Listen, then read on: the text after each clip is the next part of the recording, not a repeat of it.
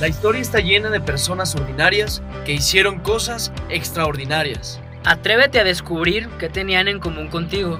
Yo soy Roge Yo soy Osvaldo. y esto es... Te basta mi gracia. ¿Qué onda? ¿Cómo están? Ya estamos una vez más aquí en este doceavo episodio ya de la segunda temporada. Mi buen Osvaldo, contentos una vez más, como siempre. Cada que empezamos un episodio decimos que estamos contentos, pero pues es, es la neta, ¿no? Y este más porque hemos llegado. Hemos llegado al, final, de la temporada. Y, y qué, la neta, qué episodio y qué personaje bomba que nos tenemos para este episodio final. Vamos a, a cerrar con todo. Pero antes, pues como siempre, vámonos aventando la oración.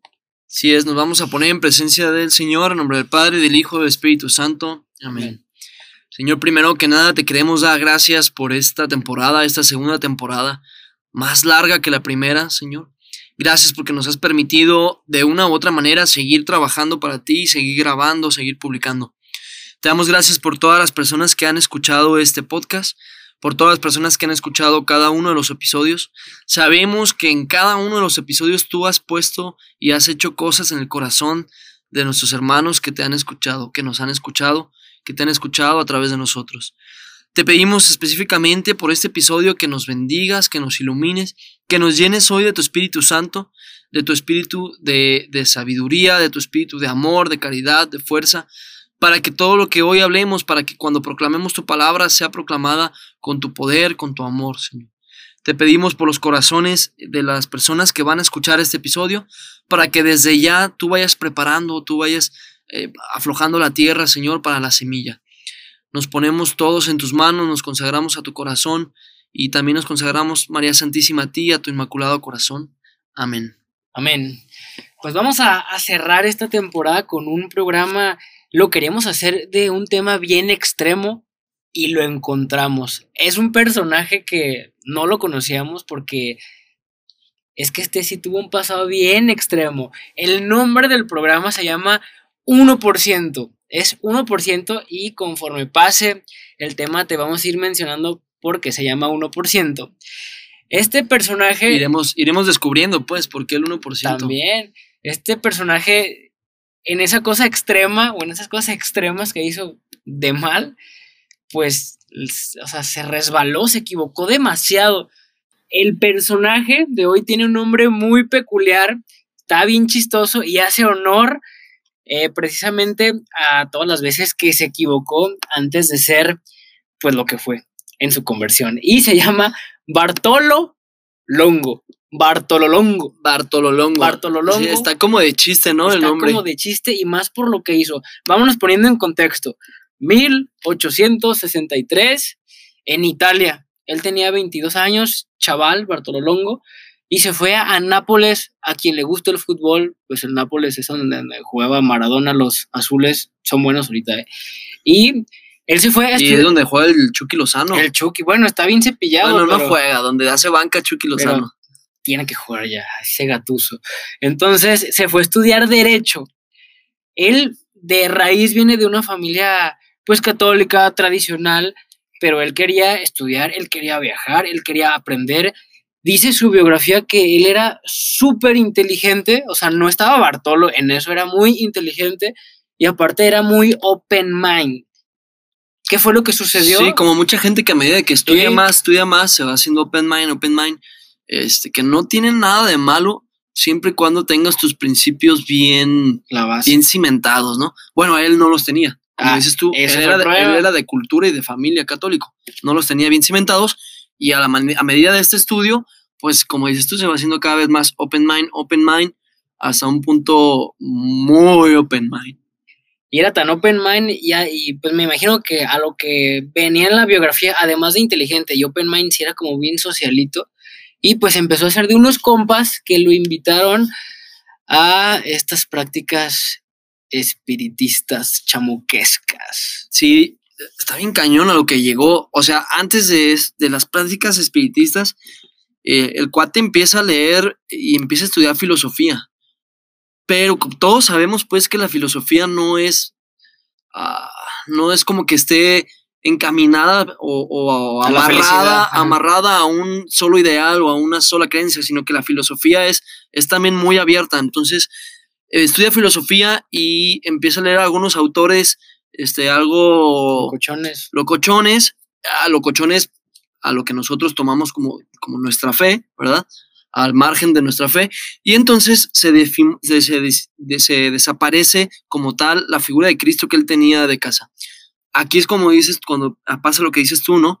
Por amistades y así llega, pues llega el vato a ser espiritista, que es lo mismo o, o camina por la, la cuerda floja de llegar a ser satánico, pues Todo va por todo ahí. lo, lo es espiritista es, ocultismo y el ocultismo es satánico.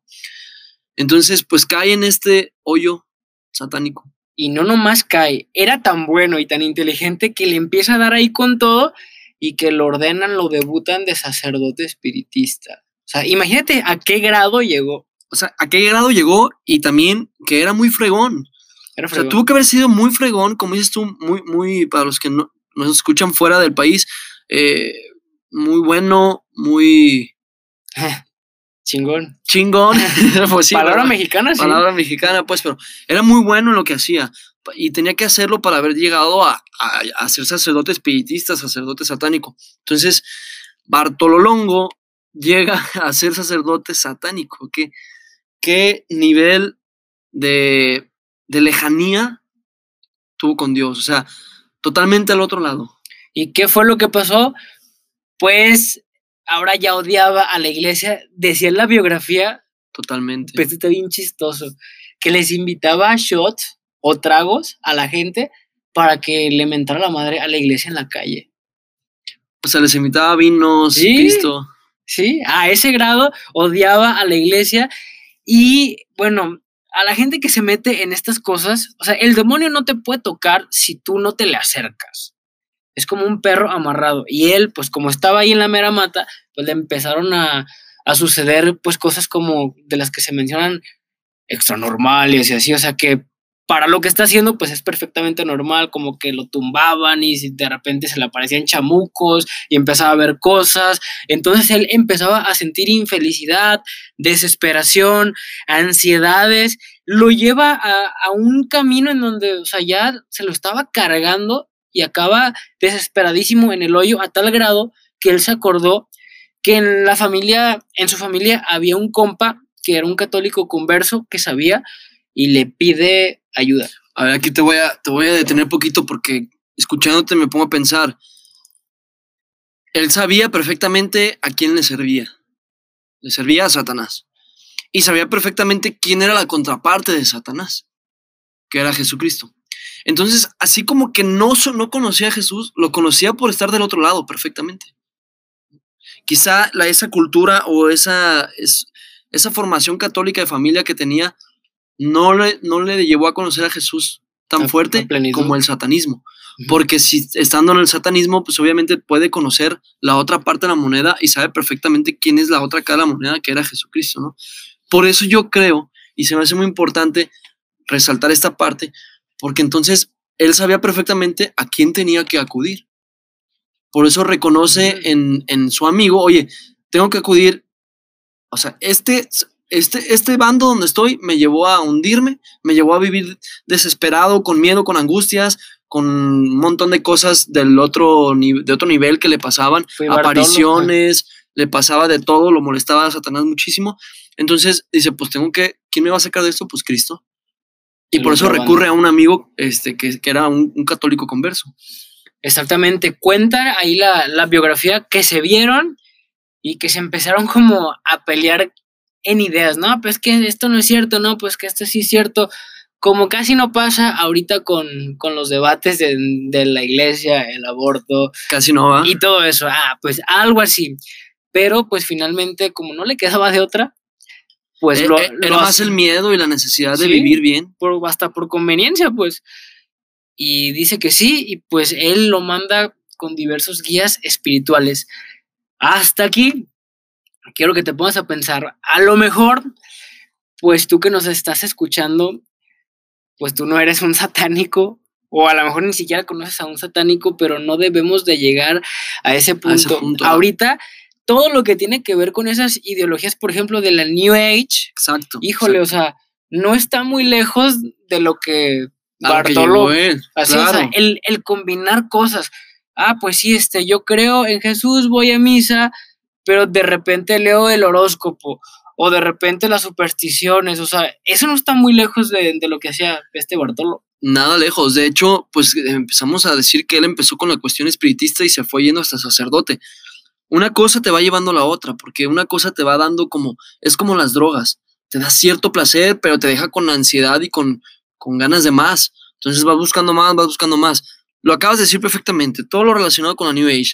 Eh, y aquí, este, quizá me van a crucificar algunos, bueno, no crucificar, pero me van a decir exagerado, pero tú lo mencionaste, horóscopos, eh, supersticiones, patas de conejo, todo, todos amuletos de superstición, que la Las pata de conejo, que la lectura de cartas, lectura de la mano, que los eh, viajes astrales, que tus ángeles, que la cuestión esta de eh, Reiki, yoga, todo eso. Oye, pero es que el yoga, no sé si lo habíamos dicho en algún capítulo ya, en algún episodio.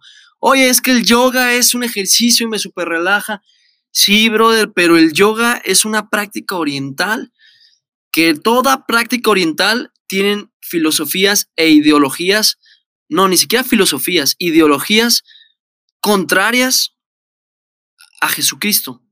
Toda práctica oriental es, es pecado, primer- el pecado contra el primer mandamiento de la ley de Dios, que es amarás a Dios sobre todas las cosas. ¿Por qué? Porque practico algo que me dice, que me habla de vibras, que me habla de equilibrio entre el bien y el mal, que Chakras. chakras, el famoso yin yang, un equilibrio entre el bien y el mal. No hay equilibrio entre el bien y el mal. No lo hay, jamás, no puede haber. Y el caso de hoy, el personaje de hoy, nos muestra que no hay un equilibrio entre el bien y el mal.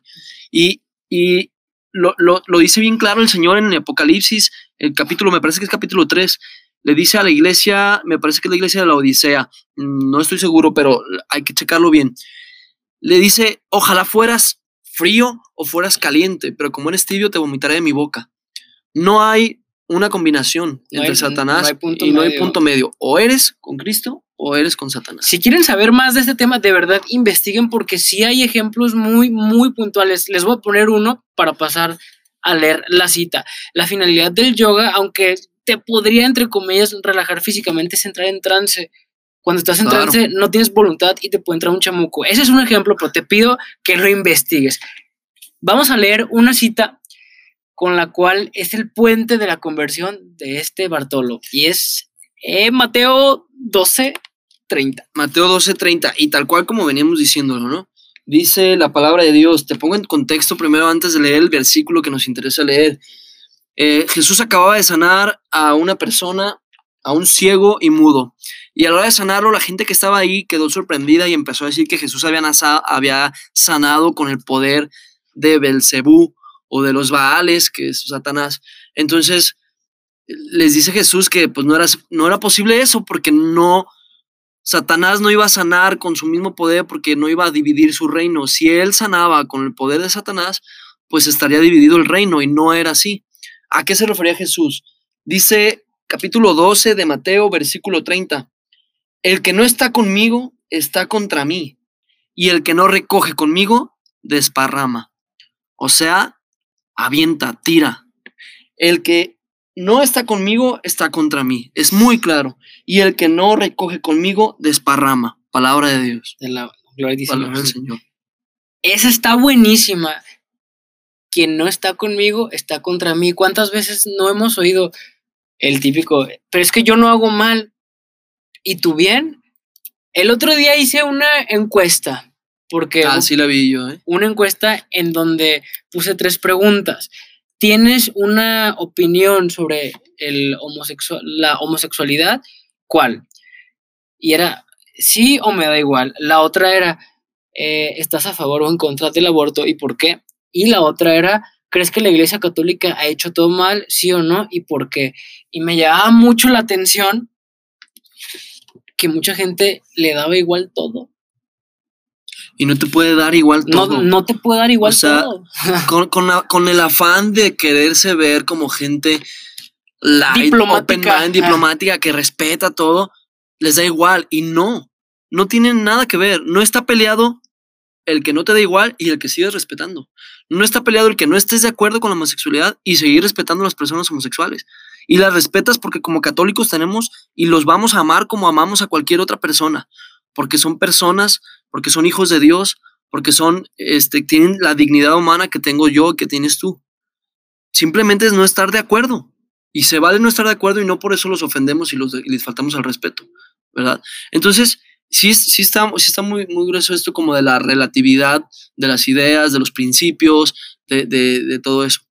Bueno, Jesús lo deja muy claro en esta cita bíblica.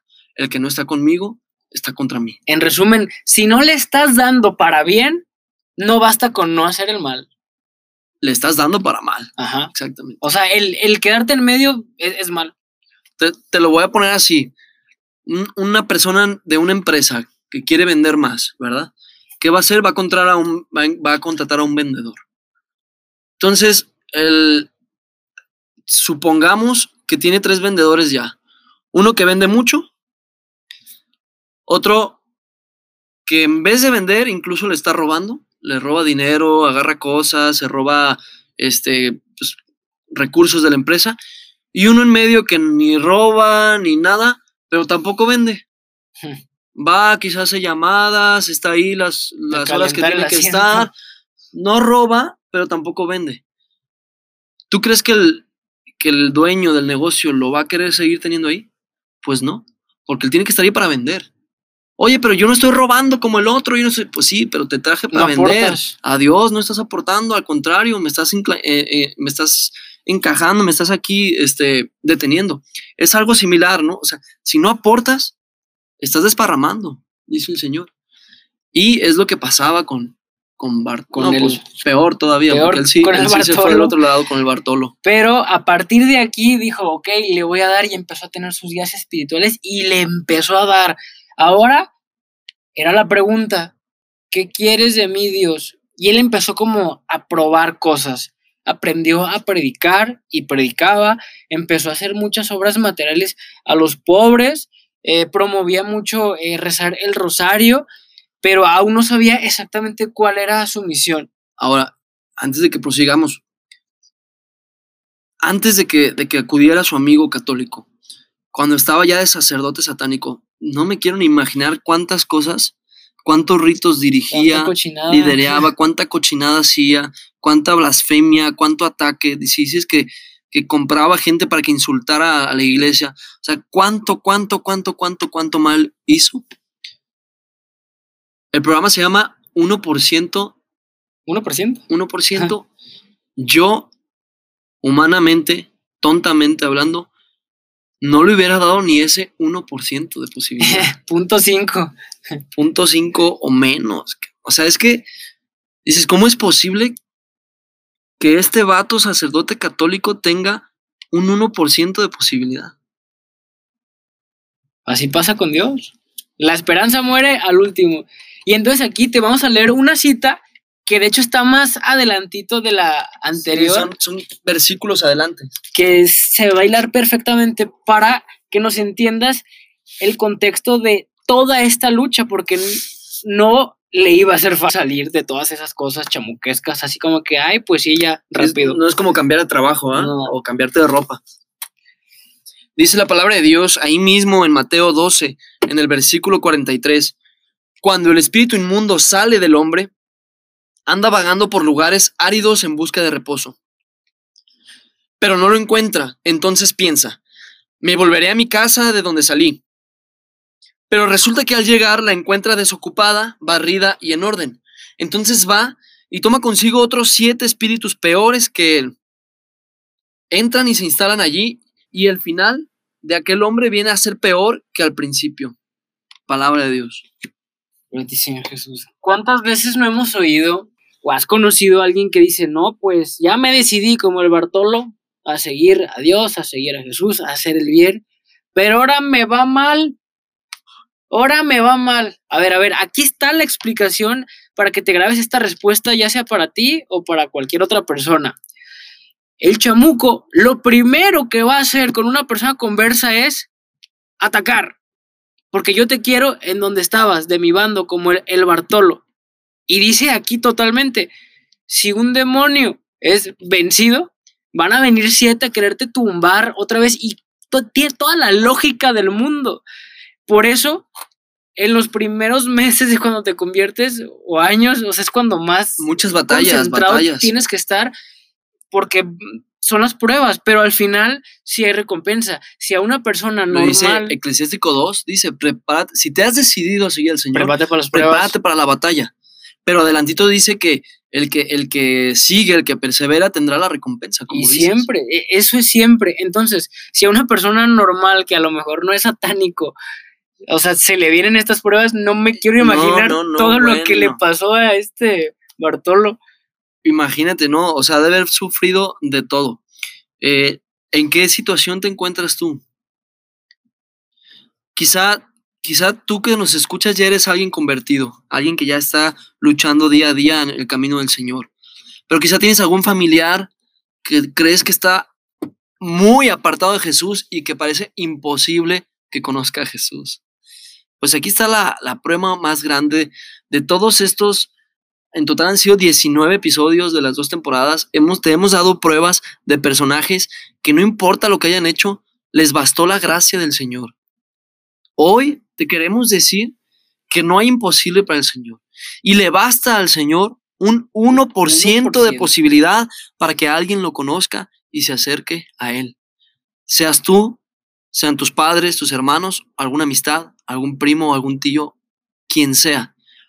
No importa si tú ves a esa persona y lo ves alejado al grado de ser satánico, de ser masón, de ser esotérico, de ser de lo ateo, que haya hecho, que haya abortado, abortado que haya asesinado, robado, lo que sea. se puede. Siempre a Dios, Dios no necesita un 100% de posibilidad, por favor, es Dios. 1% de posibilidad le basta.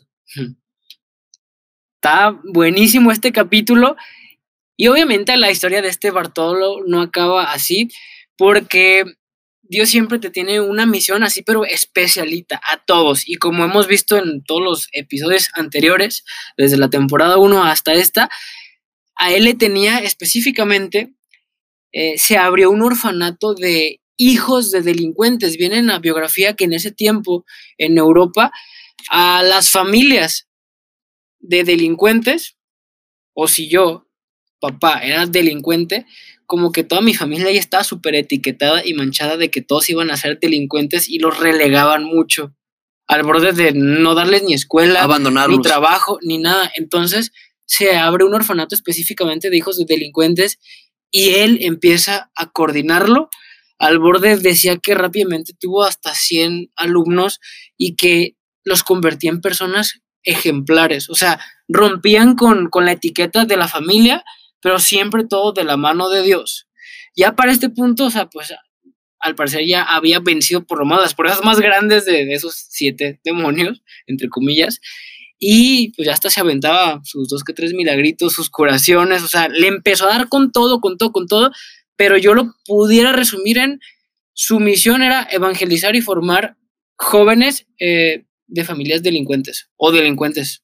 una misión enorme, una misión y lo, hemos comentado, ¿no? En, tu historia está tu misión. O sea, él sabía perfectamente a lo que podían llegar estos, estos jóvenes, estos niños. Eh, estaban abandonados por la sociedad y, el único camino que podían tomar era llegar a ser los delincuentes que fueron sus padres. Y toma esta misión tan grande y como dices, su, su biografía relata que, llegó a, realizar milagros, ¿no? Eh, hay una parte en la, no sé si han visto o no sé si tú has visto, Osvaldo, la película del rito. Sí, Juay de Rito. de Rito. Hay una parte donde ya está en el exorcismo final del sacerdote, cuando el seminarista, es todavía seminarista el protagonista, y el sacerdote este, está poseído, el Señor permite una posesión para el sacerdote para que ese seminarista terminara por creer en, Dios, ¿no? no creía. Y entonces hay una parte donde está ya en el, en el exorcismo que parece que va perdiendo, por decirlo de alguna manera, que Satanás le dice, no crees, todavía no crees en mí, todavía no crees en mí, le está diciendo Satanás, ¿no? Directamente. Y el seminarista le dice, sí, sí creo en ti. Y porque creo en ti, creo en Dios también. O sea, imagínate el decir, ok, sí creo, ya creo en ti, en Satanás, porque era escéptico, creo que existes y que tienes poder. Por lo tanto, creo en aquel que te creó y que tiene más poder sobre ti. Entonces, yo me puedo pensar en, en este Bartolo, que ha de haber, él ha de haber pasado por esa, esa, esa experiencia, ese desarrollo de decir primero, conozco a Satanás y, Y, si sé, lo, ha pasado todo y sé lo que es capaz de hacer y sé lo que soy capaz de hacer con ayuda de Satanás, que ha de haber hecho cosas increíbles. Por lo tanto, sé quién es Jesucristo, sé quién es Dios, el creador de esa, de esa criatura, de Satanás, y sé que tiene mayor poder que Satanás y que puedo yo hacer cosas más grandes que las que hacía con aquel, con Satanás.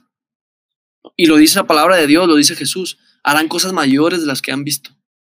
Entonces, Claro. o sea, a mí se me hace increíble cómo eh, el proceso de frío a caliente que vivió Bárbaro. este, este cuate y que me dice, ay, si él pudo, pues ¿por qué yo no? Totalmente. Este, este chico aún no es santo, ¿verdad? Sí, no Pero es santo, beato. es beato. San Juan Pablo lo, lo, lo hace beato, lo nombra beato y pues está camino a los altares. Seguramente. O sea, Pronto. Qué- qué grueso. A mí se me, hace, eh, se me hace increíble. Por eso decíamos al principio que buscábamos una historia Extrema. extrema y encontramos la historia extrema. La encontramos o el Señor nos la puso porque no lo conocíamos ni tú ni yo. Y, bueno, a mí, por lo menos a mí ahora, después de hablar de este personaje, no me queda ninguna duda que tengo muchísimas posibilidades para salvarme. Y que ese 1% que Dios necesita para salvarte, para rescatarte, se convierte en un 100% para mí. O sea, un 1% puede sonar poco, pero para Dios un 1% es muchísimo. No es lo mismo 1% de 10 que 1% de 1000, ¿estamos de acuerdo? Con esto cerramos, chamacones, siempre recordándoles que, al igual que todos los santos anteriores, siempre te va a bastar la gracia de Dios. En ese 1%, hagas lo que hagas, te hayas equivocado, sientas que no encuentras la salida, ya sea para ti o para alguien más, O te haya pasado lo que te haya lo que pasado. sea, lo que sea, o sea, no, no importa que digas, es que esto de plano no tiene solución, acabamos de ver esto, o sea, era satánico, era satánico, o sea, ¿cuál es tu problema que es mayor que ser satánico que dices que no se puede curar? Eh, es que- increíble que no se porque puede. al decir que es satánico podemos meter ahí miles de pecados graves que probablemente tú y yo, algunos hayamos hecho, a otros no hayamos hecho, pero el ser sacerdote satánico es como una cajita llena de los peores pecados que puede haber. ¿Qué más grave que eso tienes tú? Incluso si fuera eso, aún así se puede. te basta la gracia de Dios. Siempre te va a bastar. Ya te dimos 19 ejemplos de diferentes errores, diferentes circunstancias, diferentes pecados, diferentes gravedades y con grandes misiones, con increíbles finales y con increíbles resultados llenos de la gracia de Dios. Te basta la gracia de Dios, te basta la gracia de Dios, nada más. Con esto terminamos, no sin antes hacer un pequeñito anuncio para los que no saben. Bueno, le, vamos a meter una pequeña pausa antes de empezar la tercera temporada, porque pues acá Roge oficialmente ya es un señor que se va a dejar el bigote nomás. Porque A ver, no, no es que sea señor porque me voy a dejar el bigote. No, no gracias a Dios, sí, este, pues voy a ser papá, mi Osvaldo, pues tú ya lo sabías. Por ahí algunos que nos escuchan ya lo sabían, este, y pues bueno, ya me estoy dando cuenta que aunque no sea yo quien va a tener el bebé, sino mi esposa, me está absorbiendo muchísimo. Pero está bien, los tiempos de Dios son perfectos y los, todos los episodios ahí están en la plataforma. O sea, no puede, no, mm, el que descansemos poquito nosotros no quiere decir que tú descanses de escucharlos, ¿eh? Tienes que seguir escuchando y seguir empapándote y hay un montón más de contenido. Este, pues vamos a pausar poquito, un ratillo, a ver cuándo lo que el Señor diga, pero de que viene una tercera temporada, viene una tercera temporada. Entonces, nos encomendamos a sus oraciones y pedimos nosotros por todos ustedes. ya les estaremos avisando ahí en redes sociales cuando empieza la tercera temporada. Es Te basta mi gracia en Instagram, te basta mi gracia en Facebook. Osvaldo López Coach, tanto en Face como en Insta. Y Roge Gomar, Insta y Facebook también. Entonces, con eso terminamos. De verdad, muchísimas gracias por escucharnos, por escribirnos, por echarnos porras. Les mando un abrazote de gol. Que Dios me los bendiga y como siempre les digo, métanle con fe.